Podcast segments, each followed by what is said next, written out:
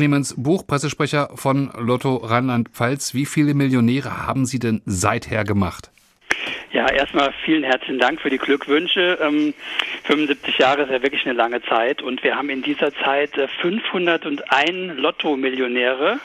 Man muss dazu sagen, dass das auch erst ähm, seit den 80er Jahren so ist, weil vorher war die Gewinnsumme nämlich gedeckelt äh, bei 500.000 D-Mark mhm. und äh, seit dieser Zeit äh, haben wir erst jetzt begonnen, die Millionäre zu zählen. Also 501 sind es bis jetzt. Wie ist Lotto Rheinland-Pfalz überhaupt entstanden? Was ist denn die Idee dahinter gewesen? Die Idee war, äh, nach dem Zweiten Weltkrieg, wo ja sehr viel Infrastruktur auch im Sportbereich zerstört war, ähm, haben sich die drei Sportbünde Rheinland, Rheinhessen und Pfalz zusammengesetzt in Mainz-Gonsenheim in einer äh, Wirtschaft damals und haben äh, sich Gedanken gemacht, wie können wir dem Sport auf die Beine helfen. Und da kam irgendwann die Idee, wir gründen eine Gesellschaft, die Sport-Toto-Wetten anbietet und die Erlöse daraus äh, eben dann werden dann dem Sport zugeführt und äh, daraus können dann Sportstätten wiederhergestellt werden, die Infrastruktur und wieder ja der Sport wieder lebendig gemacht werden. Das war damals vor 75 Jahren die Grundidee. Sie haben gesagt, 501 Millionen Lotto-Millionäre gab es, seit eben auch die Million gewonnen werden kann. Äh, jetzt frage ich mal, gab es denn auch schon mal die Situation, dass ein großer Lottogewinn nicht abgeholt worden ist?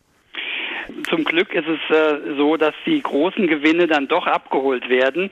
Bei nicht abgeholten Gewinnen äh, handelt es sich in der Regel dann meistens dann um kleine Gewinne, Dreier oder so mhm. im 10-Euro-Bereich. Äh, das summiert sich dann natürlich aber schon auch. Das heißt, die Leute kommen auf jeden Fall, wenn es ums richtige Geld geht, vorbei, holen das ab oder haben Sie auch irgendwie so ein Vorgehen, wie Sie dann vielleicht Gewinner selber ermitteln, nachforschen? Äh, wir haben natürlich, wenn die Scheine ohne Lottokarte, die Lottokarte ist, da sind die Daten hinterlegt, die persönlichen. Wenn man die mit ins Spiel gibt, dann ist man auf der sicheren Seite. Wir haben aber, wenn der Schein anonym eingereicht wird, nur die Möglichkeit, äh, die Medien äh, um Hilfe zu bitten, mit, mit Aufrufen, dass sich eben die Menschen in einer bestimmten Region nochmal besinnen sollten, habe ich Lotto gespielt, wo könnte der Schein sein, in welcher Schublade, in welcher ja. Tasche, wo auch immer. Und ähm, Gibt es da eine Geschichte, Herr Buch, die Ihnen ähm, besonders im Gedächtnis geblieben ist? Es gibt natürlich sehr viele skurrile Geschichten, schon allein wie die Lottospieler auf ihre Zahlen kommen. Zum Beispiel? Da, da, hat sich zum Beispiel, das ist so ein Klassiker, den wir immer gerne erzählen, da gibt es äh, einen Lottospieler, der mit seinem Hund Gassi gegangen ist.